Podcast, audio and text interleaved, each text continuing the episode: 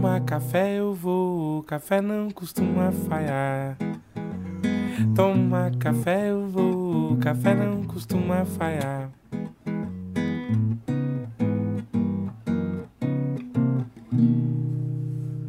Bom dia, amigos do Regra da Casa. Estamos aqui para mais um Café com Dungeon, na sua manhã com muito RPG. Meu nome é Rafael Balbi e hoje eu estou bebendo aqui um café que tem um significado todo especial.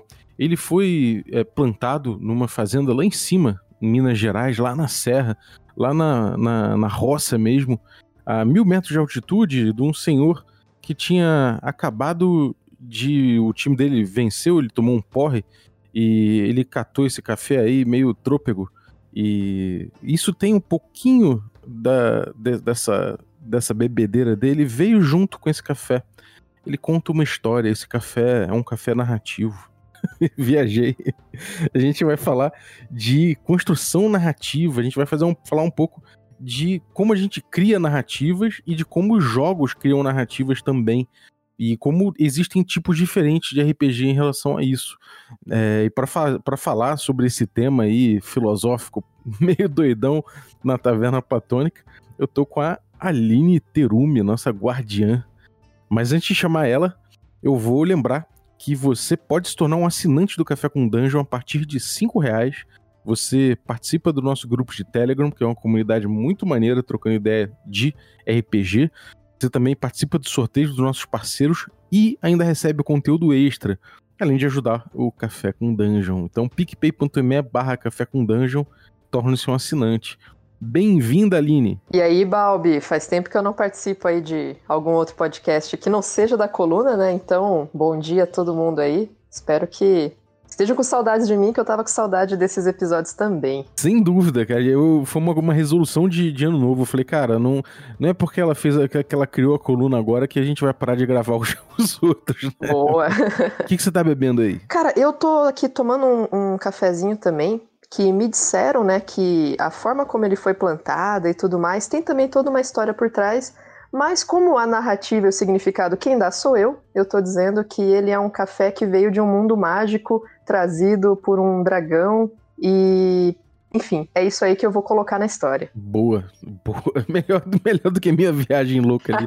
Não tem nada com nada. Cara, seguinte, é, a gente, a gente quando, quando fala de narrativa, né, de forma geral, e aí a gente pode pensar aqui numa, uma definição nossa aqui, só para a gente estabelecer, né, é tipo é quando a gente, a gente pensa nas coisas que aconteceram e cria uma, um, uma sucessão de fatos, ele cria uma cadeia lógica e cria um significado em cima daquilo que foi vivido, ou daqueles fatos que aconteceram, né? Fatos sociais, econômicos, políticos, ou fatos pessoais, psicológicos, né? É a gente olhando para as coisas da forma que acontece e, e, e, contando essa, isso como uma história, né? Sim, cara, narra, narra, é, uma narrativa dessa forma, como é que você vê essa coisa da construção narrativa? A gente pode trabalhar em cima dessa definição? Cara, tem uma coisa que eu acho muito interessante, né, da gente pensar a narrativa, porque realmente, né, é, é mais ou menos isso que você falou, né? A, a narrativa, a gente vai narrar, vai descrever fatos que podem ser reais ou imaginários, que são encadeados ou não, né? E aí que é uma questão muito interessante. Existe um, uma questão, é, uma terminologia dentro da psicologia, né? Uma linha teórica bem específica, que ela fala que a gente pode ter fatos que eles são contíguos, mas não contingentes. O que, que isso significa? Que existem situações em que você tem um, um fato A e a consequência direta dele é o fato B, né? É, por exemplo, sei lá, plantei a semente, reguei e a planta nasceu. Existe uma sucessão de eventos em que eles realmente têm uma relação encadeada entre eles, uma coisa é consequência da outra. Mas a gente tem situações que elas são contíguas e elas não têm relação nenhuma com a outra. Do tipo, caiu um raio e. Uh, sei lá. Eu recebi o telefonema que meu avô morreu. Não é o raio que causou a morte dele. Né? Elas são contíguas, uma coisa aconteceu logo depois da outra, mas elas não são contingentes. Mas na nossa cabeça, na nossa narrativa, a gente pode dar um significado que atrela as coisas, né? Então, por isso que a gente fala, os, os fatos eles podem ser encadeados ou não, eles podem ser reais ou imaginários. Isso que torna a narrativa tão interessante porque ela é única, né? Cada um vai descrever, vai narrar dentro do seu ponto de vista, dentro da sua história. Uhum. Pô, é perfeito isso, cara, que você falou. É, a gente, é, por mais que que, que não seja um fato necessariamente ligado ao outro, né, como uma como uma, uma razão entre eles. É o, o que importa é como a gente sente um ligado ao outro. Né? A gente liga isso porque a gente vivenciou um, um acontecendo junto do outro e aquilo impressionou a gente dessa, da, daquela forma, né? E a gente é uma criatura que quer dar significado às coisas, né? A gente sempre busca que não, isso não aconteceu de graça, isso tem um motivo. Então, na nossa vida a gente faz isso e no RPG não faz ser diferente, né? Você tá jogando e o mestre tá descrevendo alguma coisa e você fica, não, isso tem que ter uma relação direta com essa outra coisa que aconteceu. E você começa a tentar criar uma narrativa na sua cabeça, e cada jogador faz isso, né? Tentando dar sentido àquela história. É verdade, cara. E isso é uma coisa que a gente tem visto cada vez mais forte, né? A gente tá é, vivendo um momento do mundo em que a gente tem uma disputa de narrativas muito forte, né? É, a, a, a, narrativa que a ciência traz, e, não é uma. É, ela traz fatos, né? ela traz conceitos, ela traz ideias são estudadas, tem método, não sei o quê, mas é, até isso está sendo colocado como, como somente mais uma narrativa e outras narrativas paralelas e conhecimentos sendo colocados no mesmo patamar. E, e, e há, há uma, uma disputa da realidade através de narrativas, né? Por exemplo, sei lá, você tem um fato político que acontece, a gente pode dizer aí o, impeachment da, da, presidente, né? E em cima de, desse, desse impeachment, as pessoas começam a criar narrativas em torno daquilo, defendendo fatos políticos, né? Então a gente vê um entrelace desse de, de, construção narrativa com os fatos do mundo, não só derivado dos fatos que acontecem, uma leitura dos fatos que acontecem, mas querendo influenciar outros fatos, né? A narrativa se tornando um fato político também. Como é que você vê essa disputa de narrativas a respeito da, das coisas que acontecem? Isso é interessante, né? Porque se a gente for pensar, talvez a, o ato de narrar algo, ele, ele nunca é. Não vou dizer nunca, mas ele normalmente não é acidental, né? a gente não narra as coisas sem ter também uma intenção ao narrar. Então, nesse, nesse contexto que você diz, por exemplo, de um ato político, a pessoa que ela cria uma, uma fake news ou que ela pega um fato imaginário e tenta entrelaçar com um ato real para criar uma narrativa, ela faz isso de forma intencional, né? Então, é, existem aí várias narrativas diferentes diante de um mesmo fato, porque você pode ter tanto um recorte de até onde eu sei sobre isso, e aí isso vai limitar a forma que eu vou descrever o que aconteceu, ou o tanto que eu sei e o tanto que eu quero influenciar isso para quando eu passar para as outras pessoas, elas também entenderem esse, esse fato da forma como eu quero que elas entendam, né? Então ela, ela nunca é uma coisa inocente, né? Sim, e tem a coisa da, da teoria da conspiração ou da, da elucubração, da extrapolação. Por exemplo, a gente tem um fato lá que é alguém atirou na cabeça do presidente americano lá, o, o JFK, né? É. Alguém atirou na cabeça do Kennedy lá e, e matou o cara. E aí, a partir daquilo, né, a gente tem milhares de teorias do que, do que aconteceu, tem gente que constrói é, toda uma história a respeito do, do assassino do, do Lee Harvey Oswald, tem gente que cria uma conspiração em torno, tem gente que vai contando essa história desse assassinato de formas distintas. E você não tem, na verdade, um parâmetro para dizer o que de fato aconteceu, além de que foi aquele cara ali, o, o Oswald, que pegou um, um, um, uma FAO e estava num prédio, foi preso lá. A gente não sabe se gente não pode ter certeza se realmente foi a bala dele que matou, se, enfim, tem especulações a respeito disso. Mas é, cria-se narrativa em cima de vácuos, em cima de lacunas, né, nessa história toda.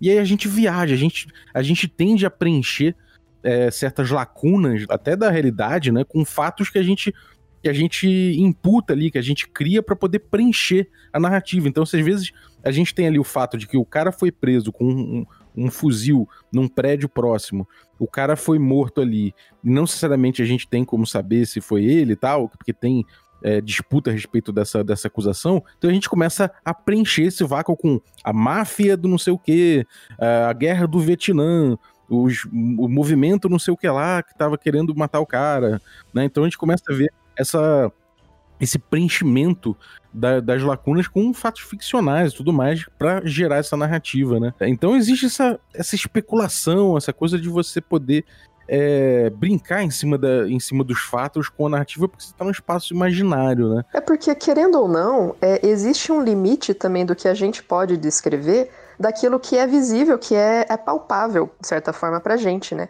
O mundo interno da outra pessoa, a gente nunca vai ter o acesso total. Então, assim, o que, que passou na cabeça do cara que foi lá e matou o Kennedy?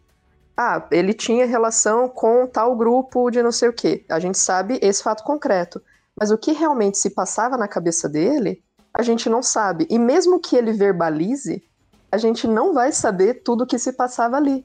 Então a lacuna ela sempre vai existir de uma forma ou de outra, porque parte do subjetivo de cada um, né? Uhum. A gente vê um pouco isso em cima do, da facada do presidente, né? É, do, do, Bolsonaro aí. Facada. pois é, exato. É, a gente não sabe, a gente, a gente chega num ponto em que a gente não sabe o que, que é um fato feito só para construir uma narrativa, ou se é um fato que realmente existiu. Existe essa, essa disputa a respeito disso, né? Agora. Pois é, ela aconteceu, não aconteceu, aconteceu exatamente como foi noticiado, foi uma coisa encomendada ou não, foi utilizado de uma forma para se ganhar uma eleição ou não. Quer dizer, realmente é um, é um ponto aí que a gente talvez nunca vai saber e vai ser alvo de muitas narrativas diferentes, né? Porque cada pessoa que vai comentar isso está vendo por um ângulo diferente.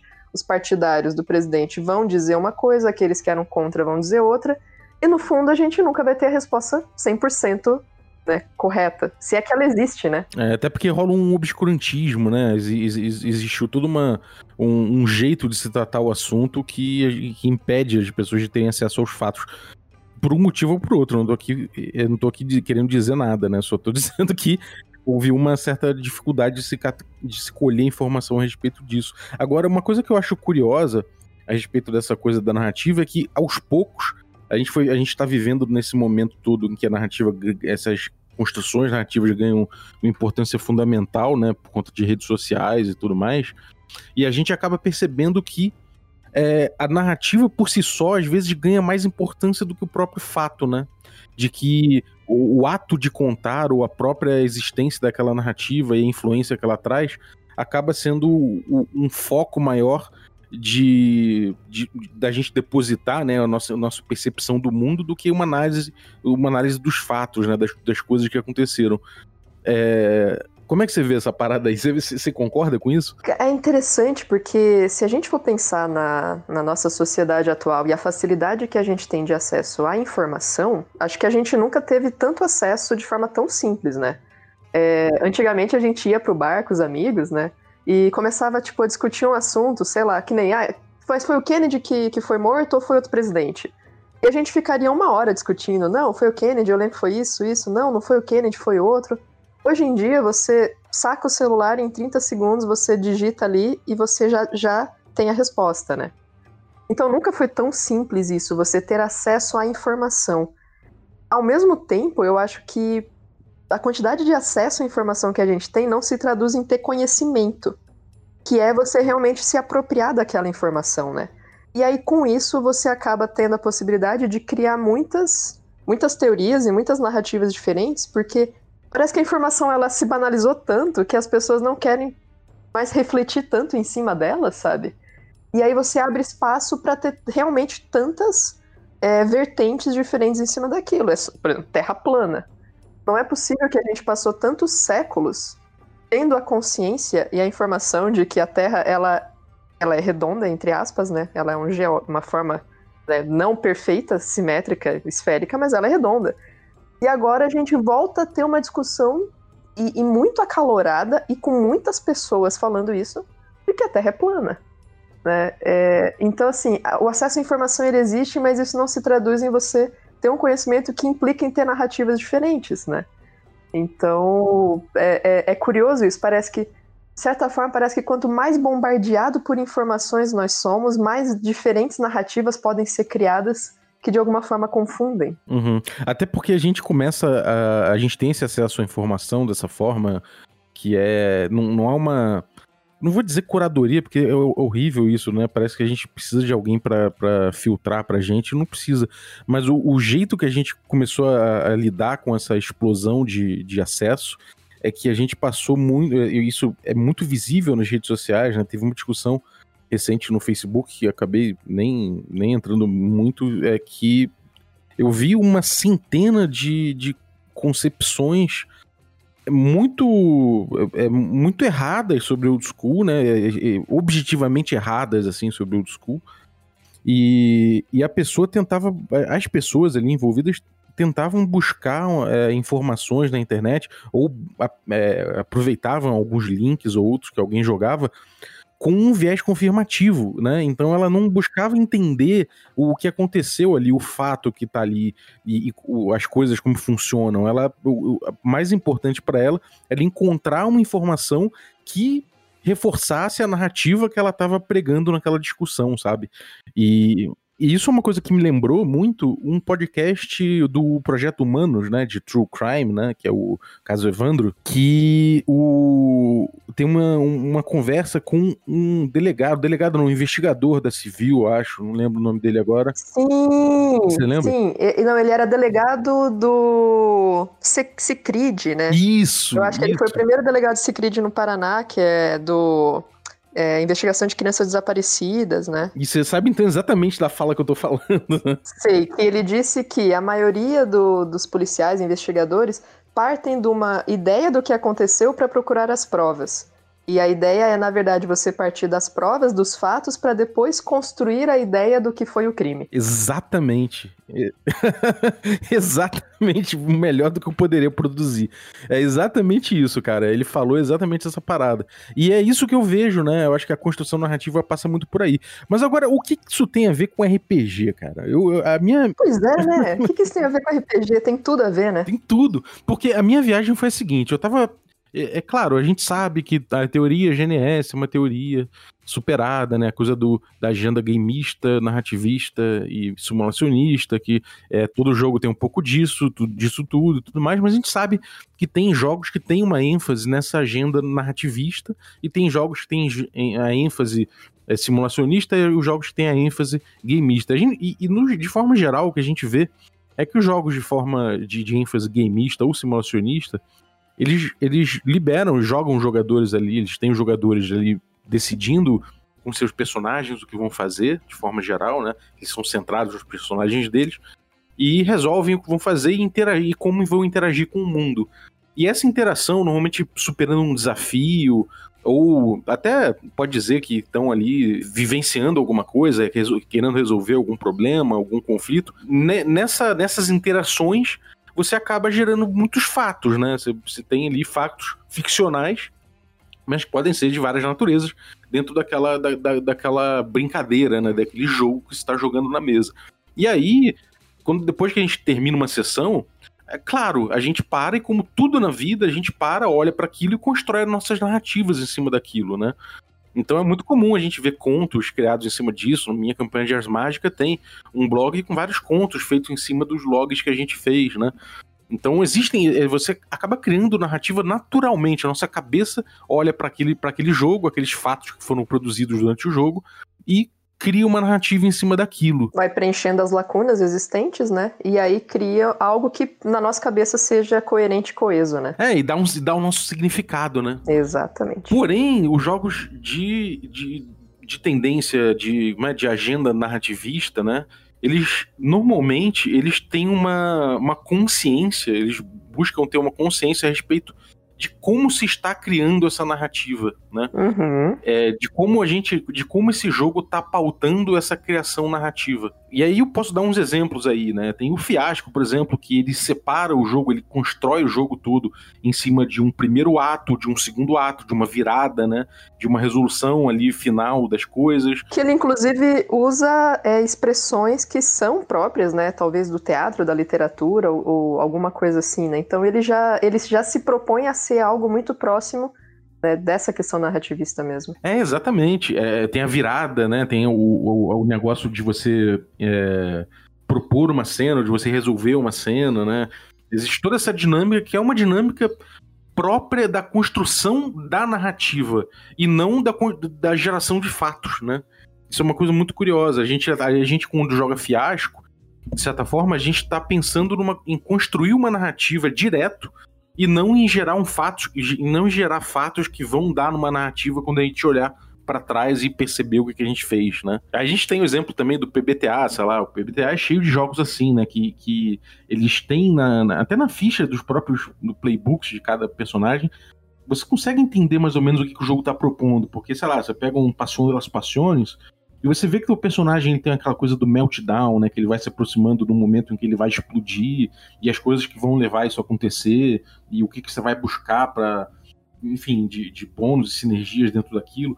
É, então o jogo ele, ele acaba também tendo um, uma, uma mecânica de clímax ali, né? Você tem certo momento que você vai acumulando uma coisa até que chega num ponto e explode, né? Você vai, seu personagem vai entrar num, numa parada, num, numa outra vibração narrativa, porque aquilo ali é um clímax, né? Ou o Arquivos Paranormais, que tem a mecânica da... que se preocupa, né, com essa coisa do protagonismo de forma mecânica, né? Você tem os pontos de protagonismo e conforme você vai fazendo coisas que deixam o seu personagem na ribalta, você vai tirando pontos de protagonismo para que os outros possam brilhar também em certos momentos. Então, e aí, fora isso, ele tem milhões de preocupações. O livro ele tem muitas preocupações, o sistema é, tem muitas preocupações com construção de, de, de, narrativa direta, com ponto de, sei lá, com, com série, né? Até, até, até fala, ah, você pode construir o jogo como uma série, com episódios, com temporadas e com.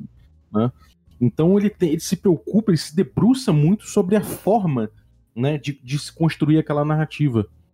Como é que você enxerga essa diferença, cara, de, dessas agendas, né? Do tipo de coisa que é gerar fatos que vão, vão, que vão no futuro fazer com que a gente analise aquilo de uma forma construindo nossas narrativas e jogos que pautam a narrativa. Como é que você vê essa diferença? Pois é, você estava falando eu, eu tava aqui viajando, né, e pensando sobre isso. E talvez, na minha cabeça pelo menos, né? Não sei se realmente essa é a, a forma correta de encarar, mas a impressão que eu tenho é a seguinte: quando a gente joga um jogo que ele gera fatos e depois a gente constrói a narrativa em cima, você dá a oportunidade para que cada jogador, e inclusive um mestre, né, enquanto uma pessoa que está jogando ali junto, crie a sua versão do que aconteceu, né? Então, é, você, enfim, faz uma rolagem, gera uma tabela, é, deixa que a coisa ela, ela surja ali espontaneamente, e nem o mestre sabe exatamente o que, que vai ter dentro daquela floresta que apareceu ali, né? E aí depois cada, cada um daqueles que está jogando vai poder, de certa forma, preencher as lacunas que existem com a história do seu próprio personagem, com a história daquele mundo. É, depois, como você disse, quando você volta para casa, vai tomar um banho e fica pensando na sessão, você fica, caramba, será que isso tem relação com aquilo que aquele cara falou na cidade tal. E aí você vai, de certa forma, criando aquela história e cada um vai contribuir de alguma forma, né? Quando a gente pensa um jogo que ele é, ele é mais pautado na narrativa, como você disse, e aí a gente vê muito claramente isso, né? Porque todos os exemplos que você deu se utiliza da, do linguajar realmente, né? Como eu disse, da, da, literatura, do teatro, do cinema. Então é o clímax, é o ponto de virada, é o episódio, é a temporada você já vê que ele está se construindo pensando numa linguagem que é emprestada de uma outra mídia, né? Quando você pensa isso e aí você chega e, e, dá na mão de um dos jogadores e olha, agora você vai construir né, esse ponto de virada. É, a, a, sensação que eu tenho é que isso se prende muito mais à ideia de uma pessoa. E você tira um pouco da possibilidade que os outros que estão ali ao redor possam construir a sua própria narrativa diante do fato ele vem pronto, né? Claro que depois você vai tentar concatenar com os outras, as outras narrativas que estão sendo criadas. E aí a gente tem aquilo, por exemplo, que é muito engraçado, né, num fiasco da vida, que as narrativas elas não precisam fazer sentido entre si, né? Que é o, a, a ideia, né, do, por exemplo, do Fargo, né? É, cara, as coisas vão acontecendo e parece que elas não fazem sentido, né? Porque elas não necessariamente têm que realmente fazer sentido. A sensação que eu tenho é que a narrativa ela acaba sendo muito individualizada. Então eu tenho o meu movimento no PBTA e é, aí eu vou dizer exatamente o que aconteceu e não vai caber tanta possibilidade de depois você viajar narrativamente tentando, sabe, dar sentido àquilo. O sentido ele já vem é, pronto para os outros me parece, me dá essa sensação que essa seria uma diferença nesse aspecto, tá? A gente só tá discutindo narrativa, né? É, cara, é uma coisa curiosa, porque me parece que né, o, o, o, jogo, o jogo de predominância nessa agenda narrativista, né? Ele tenta justamente criar o significado na hora. Exatamente. Né? Ele tenta embutir já na criação do jogo o significado para aquilo ali. Né? Então, claro, é, é isso que é gamificado no jogo narrativista, né? e não necessariamente a geração dos fatos. Talvez ele se importe muito menos com a geração dos fatos, do tipo, ah, você é um assassino e você quer matar um personagem, você vai matar, dane-se. Você é um assassino, é isso que você faz, você matou. O que importa é como a gente vai significar isso e como a gente vai. e como isso vai impactar a narrativa que a gente está construindo agora, nesse momento, né? E aí, como ele gamifica isso de alguma forma, né? É, é, é claro que jogos tem jogos que fazem isso melhor, tem jogos que fazem isso pior. Quando ele coloca nessa ciranda do jogo, né? Nessa, nessa o jogo acaba trazendo as vontades para colidirem de alguma forma. Então, tem jogos que realmente fazem isso que você falou, eles individualizam demais. E aí você vê que é, a narrativa ela, é como se ela passasse num, de mão em mão, né? E, e, num, e isso fosse uma coisa cada vez num, em momentos isolados, assim, que você passasse o microfone. E em outros eles acabam conjugando melhor porque isso faz mais parte do jogo, por exemplo.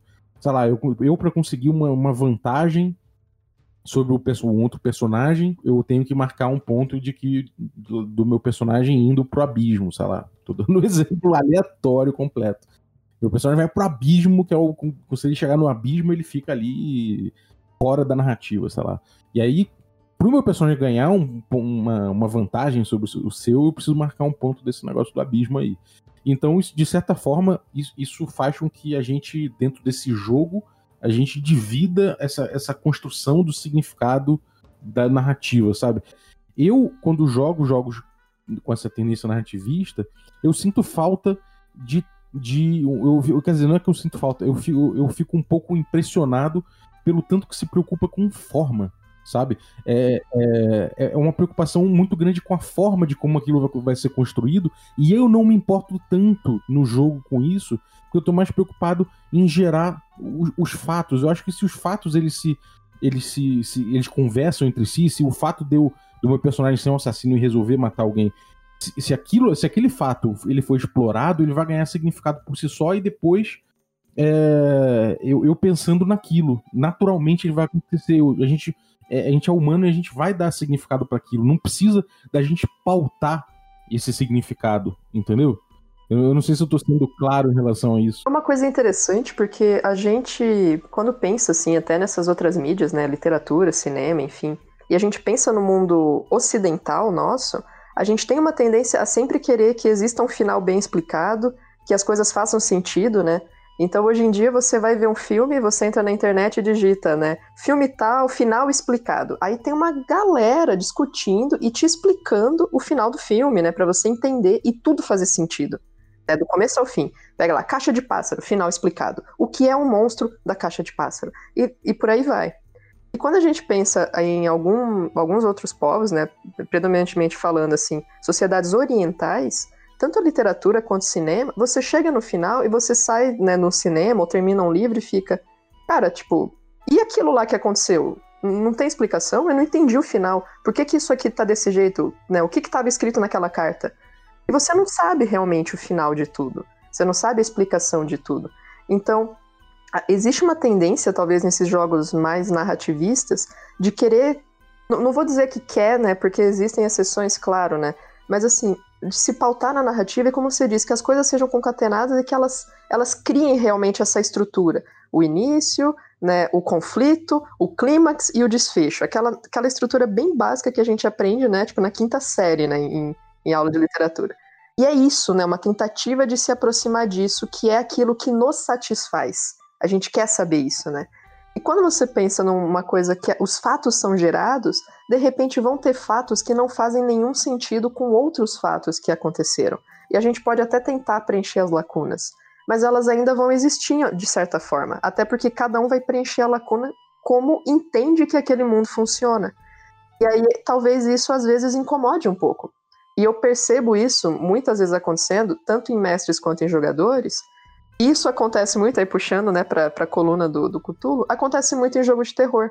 Você chega num ponto que, não, mas eu quero saber por que, que o fulano resolveu reanimar mortos. Eu quero saber por que, que eles estavam invocando essa criatura. Eu quero saber por que, que esse livro estava na casa do fulano. Às vezes não vai ter explicação isso, não precisa ter. Mas a gente tem uma necessidade de preencher todas essas lacunas, né? Uhum.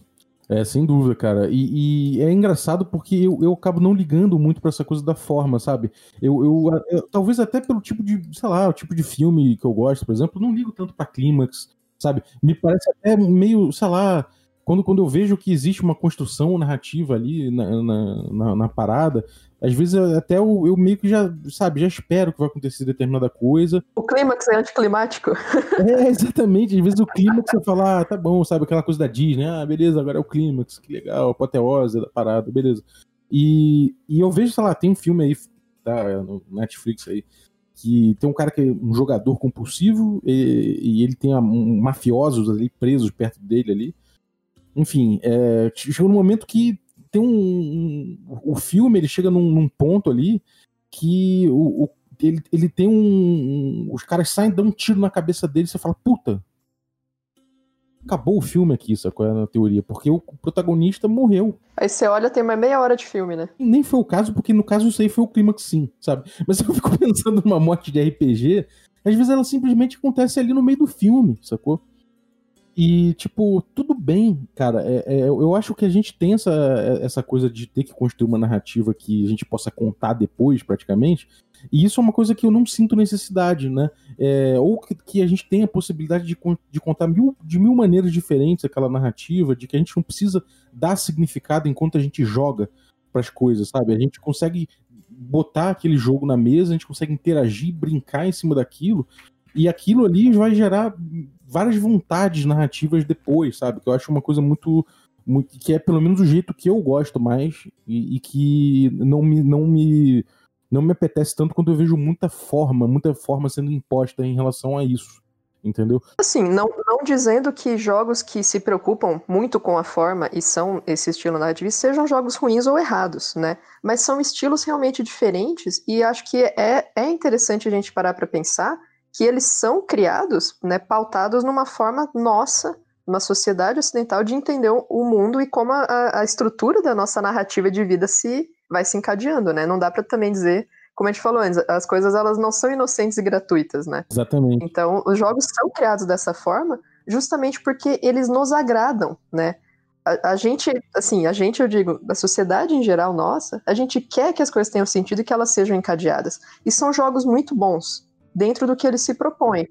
Mas né, existem outras formas também de se pensar e que talvez deem mais liberdade criativa ou que permitam que mais vontades surjam.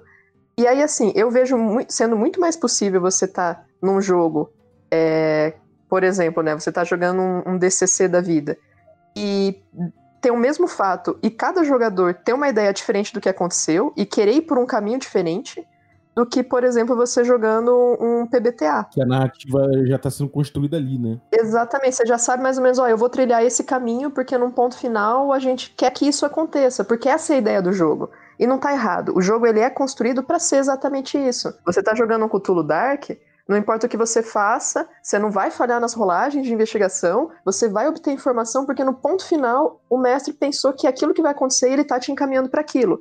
E o jogo funciona dentro disso, tá ótimo né? Não tá errado. Mas ele vai te dar uma possibilidade diferente de você construir fatos.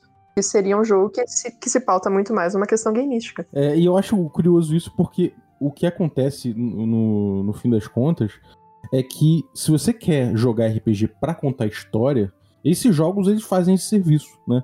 Eles têm ali todas as ferramentas para você contar histórias, com início, meio, fim, para você chegar pra galera e falar, galera, essa morte aqui não vai acontecer nesse momento porque tipo, o sistema não traz uma morte num, horário, num, num, momento indesejado. Ele é pensado para que, se uma morte acontecer, ela vai acontecer num momento importante, no drama construído ali, no, na, na, na, forma construída ali daquela narrativa. Isso, Inclusive permite que você anuncie, ó, vou fazer uma stream desse jogo e vai ter três episódios. Eu fico, você pensa, como que eu já determinei quantos episódios vai ter, né? Uhum. Porque você sabe o caminho que vai ser trilhado, né? Uhum. Você não sabe exatamente as escolhas que vão ser tomadas, mas você sabe a estrutura daquela narrativa. Ela já tá pronta, né? Ela já tá dada, de certa forma. É, exatamente. E é isso, é uma, é uma reflexão interessante, assim. Eu, eu, eu falei aqui dos, das minhas preferências, mas isso é pessoal, gente. Eu não tô fazendo um juízo de valor, acho que eles, eles funcionam muito bem de, com, com, essa, com, essa, com essa ideia de criar a, de criar a narrativa, esses, tipo, esses, jogos citados. Ainda que eu veja que tem muito jogo que quer contar história e não se vale de ferramentas para contar história. E aí é que eu vejo o problema, porque aí ao mesmo tempo ele tá gerando fato e ao mesmo tempo ele tá se, se propondo uma agenda narrativista, sabe? Que não funciona. porque. Aí que eu acho que é, a gente tem que ter esse cuidado, né? Você tem que pensar pro, pro, pros jogadores e pro mestre que tipo de jogo eu quero jogar e aí fazer uma escolha, né? Pensando nisso, porque aí também não adianta você querer, eu quero jogar um jogo que eu vou criar fatos e eu vou jogar fiasco, né? Então você tem que saber o que você está jogando e também o jogo ele tem que ser honesto no que ele se propõe, né? Então, como você disse, eu não posso ter um jogo que ele quer fazer tudo ao mesmo tempo e que ele se diz fazendo tudo ao mesmo tempo, mas claramente ele caminha no sentido, mas tenta mascarar trazendo o outro, né? Então, acho que é uma questão realmente de você ter o um conhecimento, né? Saber o que, que você quer jogar, o que, que o jogo propõe, e todo mundo ser feliz jogando o que tá afim, né? É, exatamente. É, é, é, é só aquela, aquela dissonância, né? De que, cara, se você é um, tem um jogo aí que, que, sei lá, você quer que a morte tenha um significado bom, que, você, que, que os fatos tenham significados na hora certa em relação à história que você está criando, não adianta você ter você pegar um sistema que vai te jogar os fatos quando eles, quando eles acontecerem, sabe? É, não adianta, você vai. É, é, o que acontece, o cara é levado a burlar a regra do próprio jogo que ele está jogando para poder fazer aquela construção narrativa que ele tinha pensado, né? Então. Aí que tá, né? Você tem que saber o que você quer, o que sua mesa quer e o que, que o jogo propõe. Pra daí você não sair frustrado, né? Frustrado de uma mesa é uma coisa horrível, mas aí também, ah, eu joguei aquilo ali no fim foi ruim, o jogo é ruim. Não é ruim. Ele só não é talvez o que você queria jogar no momento. E é isso, né? É, é... Tem a coisa do desafio, né? Eu acho que se você é um cara que está buscando o desafio, está buscando isso tudo, aí você vai buscar jogos que é, acabam sendo esses jogos que geram os fatos a partir do desafio que você está jogando, e não o jogo narrativista que, que busca criar uma história, porque aí já não, o, o, desafio não faz tanto sentido, ele não é o foco, né? O foco é a construção do personagem, enfim, construção da narrativa. Então é bom você entender o que, que você quer dentro do jogo que você está jogando. Acho que esse é, é o recado final, né, cara, em relação a isso. É, e no fim, a gente só sabe o que a gente quer e o que, que o jogo propõe jogando, né? Então o recado final é joga em RPG. Exatamente, exatamente. É por isso que eu vou mestrar agora, mestrar não, né? Vou, vou propor um, um arquivos paranormais pra galera aí, porque quero experimentar um pouco esse, esse rolê aí do protagonismo, do, do, da construção aí do, do arquivos paranormais. Mas é isso. Algum recado, Aline? Cara, eu não sei nem que recados dar. É, ano novo, né? Estamos aí, continuamos na mesma. Mas acho que o recado final realmente é esse, tá? É, ao invés da gente ficar discutindo tanto e criticando sistemas e falando que o que o sistema que o outro joga é bom, é ruim, esse meu é melhor, o meu é maior que o seu, a gente tem que jogar e entender para que, o que, que cada sistema realmente propõe, né? E saber que eles vão ser bons ou ruins dependendo do que da sua expectativa realmente do que, que você quer ver em mesa. Então, brigar menos e jogar mais, acho que é uma boa saída. Exatamente. Eu acho que essa coisa de, de você ficar buscando o, o que não tem num sistema é, vai te levar muita frustração. Inclusive, leva você a ficar reativo quando critica o jogo, porque você depositou muita coisa que aquele jogo não vai te oferecer, cara. Então, é isso aí entenda o que, que você quer, cara. Acho que é uma boa, é um bom ponto isso aí. E é. Bom, muito obrigado você que ficou vindo a gente até agora nessas elucubrações. E muito obrigado a galera que torna possível essa aventura. Inclusive, Aline, muito obrigado, Aline. Valeu os nossos assinantes aí, o, a galera Café Expresso. E aí, dentre os Café Expresso, eu quero agradecer o Bruno da Silva Assis, muito obrigado pelo, pelo seu apoio.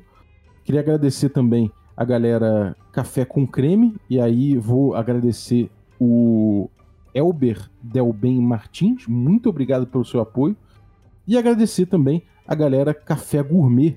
Então, o Gilvan Gouveia, Ricardo Mate, Adriel Lucas, Bruno Cobb, Diego Sextito, Caio Messias, Rafa Cruz, Abílio Júnior, Denis Lima, Rei Galvão, Matheus Guax, Jean Paz, Francioli Araújo, Rafael Mingo, Vinícius Lourenço Fernandes, Gar Rafael Garotti, Guilherme Nojosa, Pedro Cocola, Erasmo Barros, Thiago Lima Barbosa, o Tito, Erasmo Barros, Renata Canevaroli de Souza, Daniel Melo, Pedro Obliziner, Pati Brito, Denis Lima e Rodrigo de Lima Gonzalez. E a vinheta de hoje ficou por conta do Samuca, Samuel, do Brainstorming Dragons. Confira aí o material do cara, é muito legal. Procure nas redes sociais, Brainstorm Dragons. Material muito bom de RPG old school, inclusive. Então valeu, Samuca. Obrigado aí, cara.